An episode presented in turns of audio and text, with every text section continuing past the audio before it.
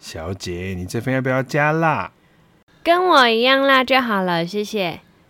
那就 不辣喽。老板，这要加辣。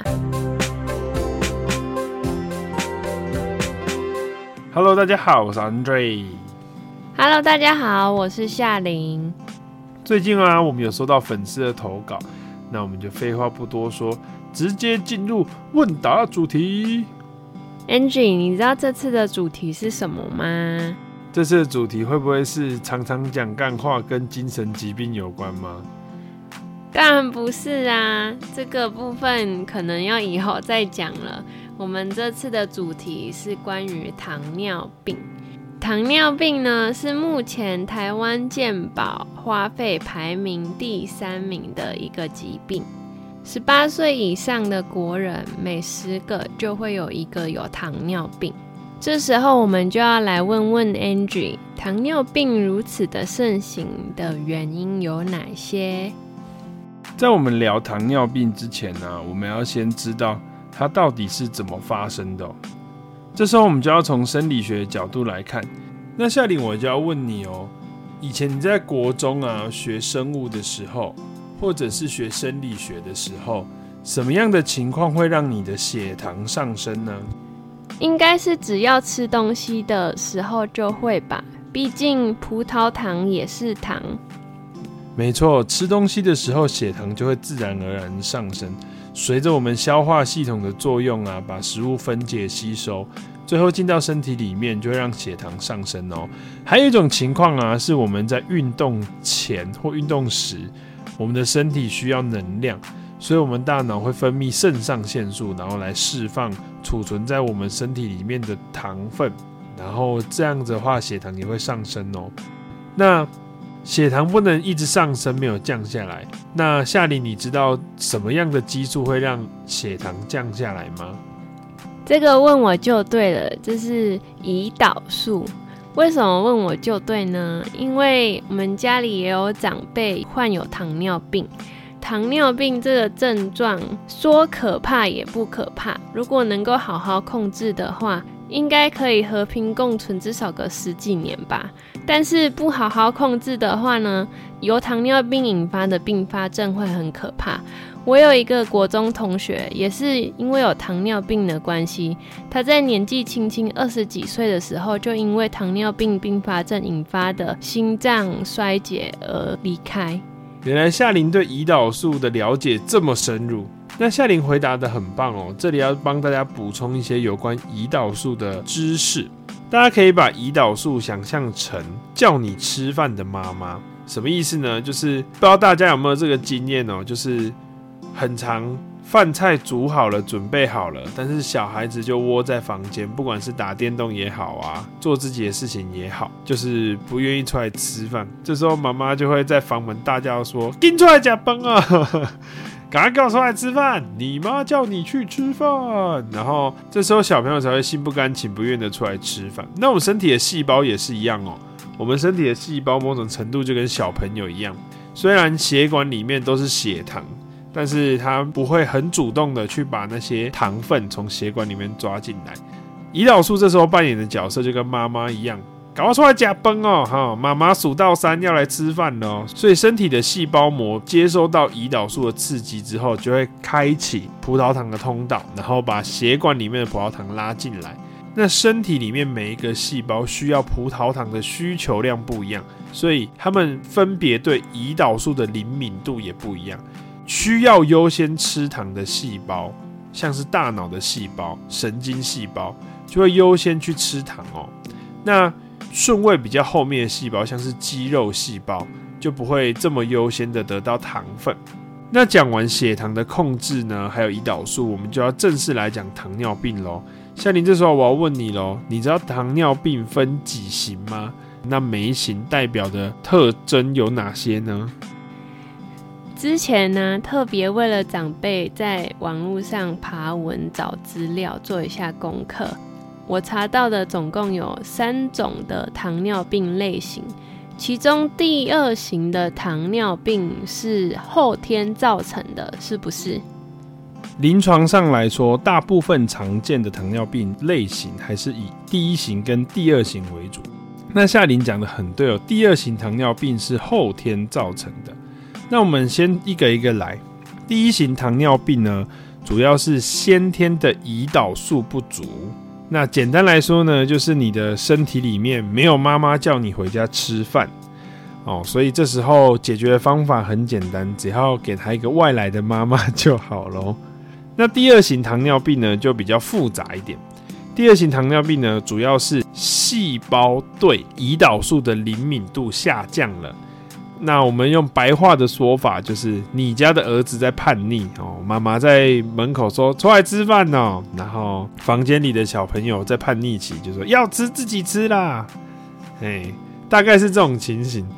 那第三型糖尿病呢，目前算是比较少见。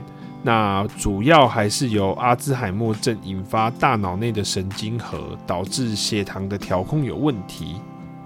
那回到刚刚的话题，那目前呢、第二型糖尿病是台湾盛行率最高的糖尿病哦，也就是后天造成的糖尿病。那是什么原因会造成后天的糖尿病呢？那我们这边呢、有请夏琳来跟我们分享一下，他们家的长辈是做了什么匪类的坏习惯。才容易导致第二型的糖尿病呢？我们家长辈啊，因为工作关系，环境非常的炎热，导致他常常需要买手摇饮来消暑。但单单的手摇饮还好，重点是他的手摇饮都是半糖全糖的。你们知道一杯半糖全糖的饮料会导致血糖升高的速度有多快吗？更何况他还不是只有一天只喝一杯，最夸张的是他把饮料直接当水来喝，所以才造成他得到了第二型的糖尿病。我们谢谢夏琳的爆料哦。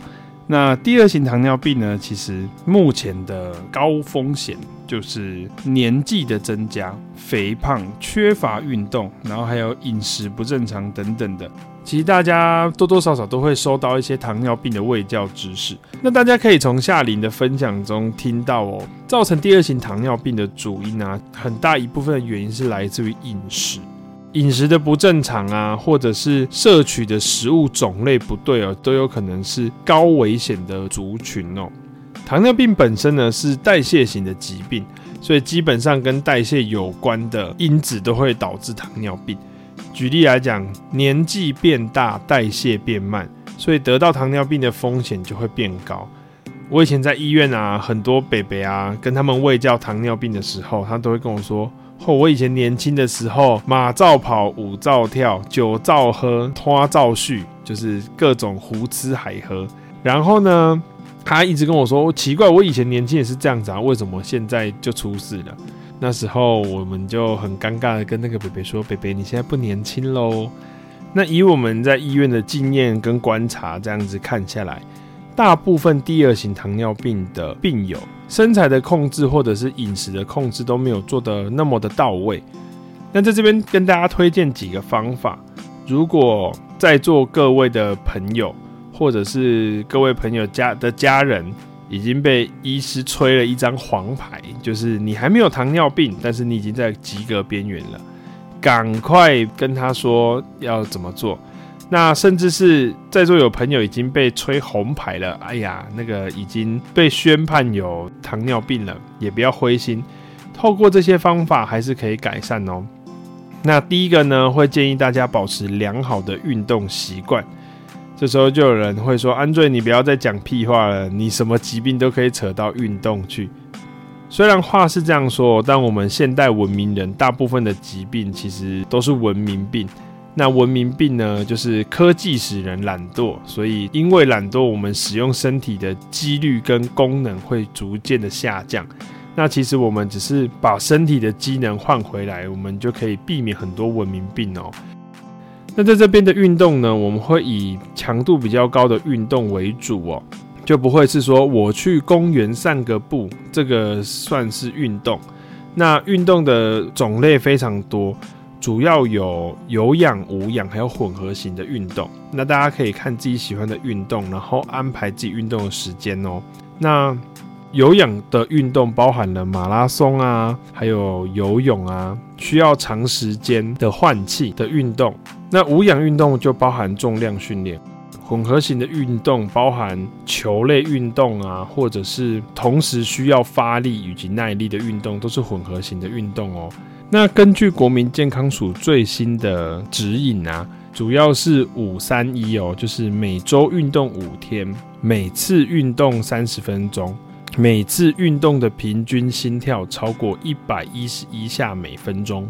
所以在这边呢、啊，夏琳，你有没有计划要带着你们家的长辈去运动的呢？有计划是有计划啦，但是长辈会不会配合我一起去执行这项计划，又是另外一回事了。也是啦，如果换作今天我下班累得要死，我还要被拉着出去运动，这个非常的考验意志力。那我们就从需要意志力比较低的部分来改善，也可以哦。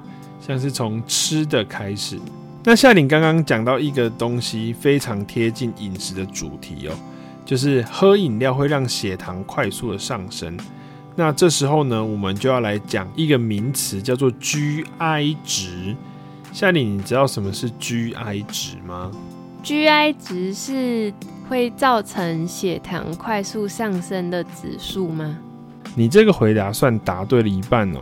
GI 值的定义就是吃了一百公克的食物，两个小时内血糖增加的基准，然后我们就会把它叫做 GI 值。所以 Andre 这边讲人话哦，就是简单来说，GI 值越高的食物，就是你吃下去之后，你的血糖会飙升得很快。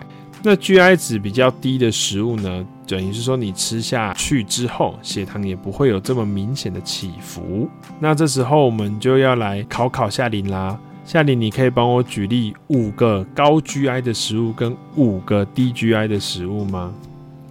高 GI 的食物是不是就是像是淀粉类，像是米啊、面啊，或是面包类，还是什么蛋糕、点心之类的？那低 GI 的话，应该就是我们平常在说的健康饮食吧，蔬菜、水果、蛋、豆、鱼、肉类，是这样吗？大家如果有兴趣的话，可以自己上网去查 GI 值的表哦。那如果大家觉得自己跟 Andre 一样是金鱼脑的话，大家只要记得一个大原则就好喽。如果今天这一个食品它是经过再加工，举例来说，像是刚刚夏琳讲的面包、吐司哦，甚至是我们常见的蛋糕、中式糕点、马卡龙。像是炼乳啊，或者是加工过的火锅料这些，只要它不是原形的食物，什么是原形呢？原形就是简单来说，就是它还没有被施变形学的魔法变成其他的种类，这个我们就会把它叫做原形的食物。只要不是原形的食物，我们都会把它归类在加工制品。那大部分的加工制品都会属于高 GI 的食物，所以换句话说，低 GI 的食物呢，就大部分都是圆形的食物。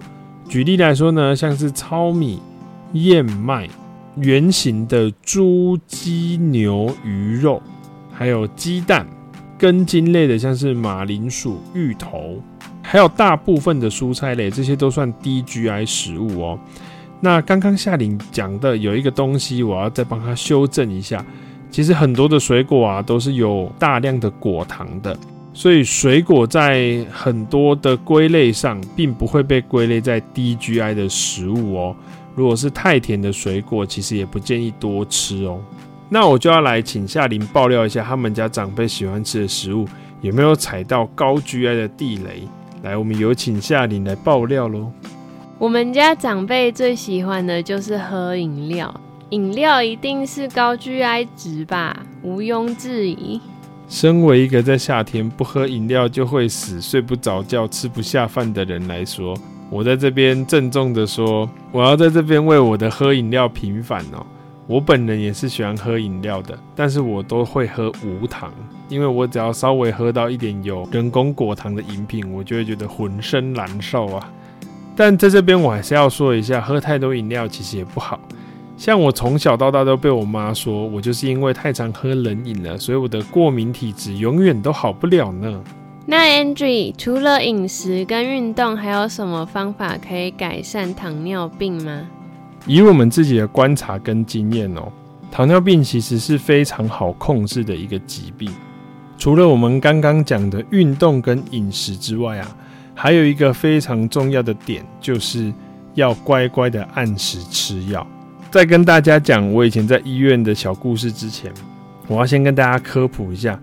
那糖尿病的治疗准则呢，会先用一个降血糖药物来给病人服用，如果没有用的话，会再加另外一个，以此类推，会慢慢的往上加。所以严重一点的糖尿病的病友可能会吃到大概三四种的口服的降血糖药物，最后再来搭配一支胰岛素哦。那我之前在医院遇到一个阿姨。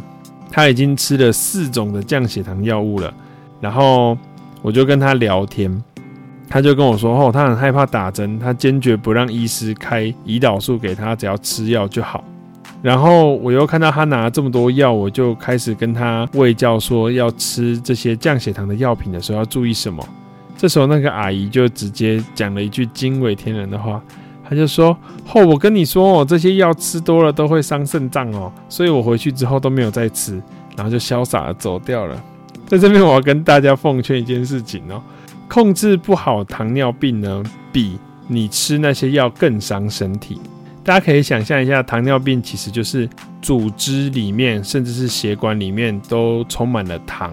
那就等于是把自己当成一个超大型的蜜饯，你把你自己当成蜜饯了。那久而久之呢，其实器官是会萎缩的哦，器官也会慢慢的失去功能。就像夏琳刚刚讲他朋友的例子哦，虽然年纪轻轻，但是如果糖尿病控制不好，很容易就因为并发症离开喽。所以在这边呢，啊，Andrew 还是要苦口婆心的劝各位，不管是现在在收听的朋友，还是你们的家人，如果真的有糖尿病的话，请他一定要乖乖吃药，因为良好的服药依从性才是控制这些慢性病最有效的做法哦。我们之前啊在医院的时候有遇到有一些长辈过世了，然后家属把他的药品全部整理起来拿来医院回收，哦，那个量之惊人，他自己都可以开一间小型药局了，真的没有在夸张。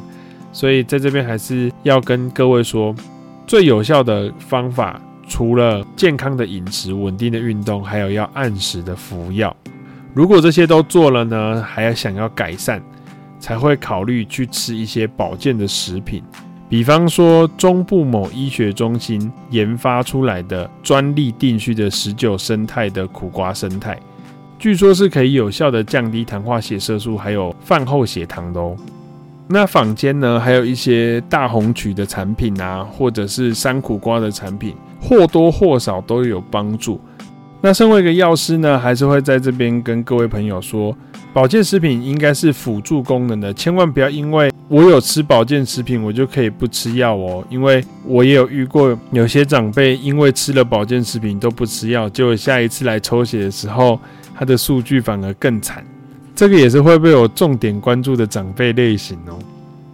那 Angie，你说了这么多的改善糖尿病的症状，是不是也该来说说，如果不吃药，糖尿病会导致的并发症有哪些呢？毕竟有些长辈就是会比较顽固，不见棺材不掉泪似的，觉得这糖尿病平常好像也没有什么影响，所以都不太爱吃药。这就要偷偷讲到以前我们在医院的时候，我们的主管们都严禁我们去恐吓长辈，他们都不希望我们用恐吓长辈的方式来让长辈吃药，但是我们还是要把一些有可能发生的并发症先讲在前面哦，毕竟有提醒跟恐吓是两回事。那刚刚我们有讲到，如果你是糖尿病的病友，你的身体啊就好像一个大型的蜜饯罐一样。你的器官就很像那些蜜饯被泡在糖水里面，所以一些代谢功能比较旺盛，或者是需要稳定糖类的平衡的器官，就会先被影响哦。举例来说，像是大脑啊、神经系统都会影响，尤其是末梢神经的部分，像是眼睛啊，就容易会有黄斑部病变。大脑的末梢神经也容易退化。那像是手指跟脚趾等末梢神经啊，就很容易会病变、退化，甚至最后会没有感觉哦。就是我们在电视上很常看到的，阿妈你怎么都没感觉？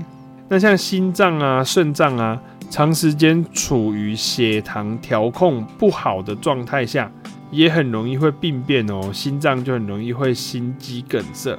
那肾脏的话，就会很容易因为糖尿病引起的慢性肾脏病。那严重一点的话，有可能要洗肾哦。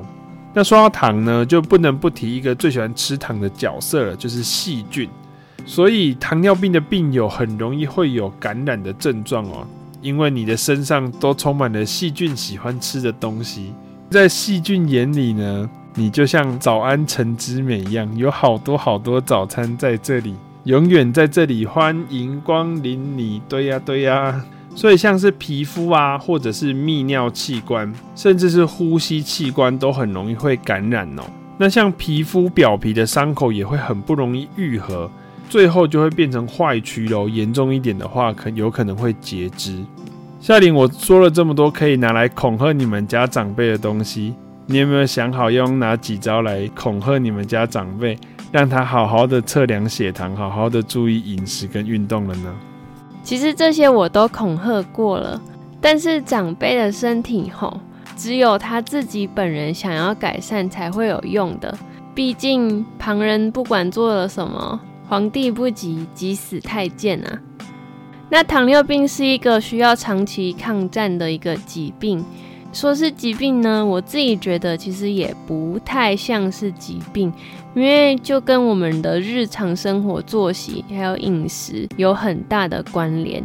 但是因为要长期的吃药，甚至是长期的打针，也有可能会导致患有糖尿病的朋友们会久病厌世，就是可能会觉得很辛苦，每天都要吃药啊。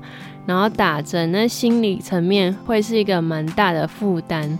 虽然讲了这些有关于糖尿病的病症跟解决方案，但是最希望的还是大家能够保持好健康的身体，稳定的作息与规律的运动，还有健康的饮食哦。像你说的很棒哦，面对慢性疾病啊，都要有长期抗争的心理准备。有的时候，我们多一点的关心啊，甚至是一句嘘寒问暖，都可以让在长期抗战的长辈跟病友有很大的支持跟力量哦。安仔也希望大家平平安安、健健康康的，每个礼拜一起来听我们讲干话、话虎烂，听 Andre 讲冷笑话。那我们这集就到这边就结束喽。如果喜欢我们的 Podcast，可以给我们五星好评。如果还有问题，可以在底下留言告诉我们哦。我是现在关心有糖尿病长辈的夏琳，我是每天注意自己饮料不要喝超过一杯的 Andre，大家拜拜。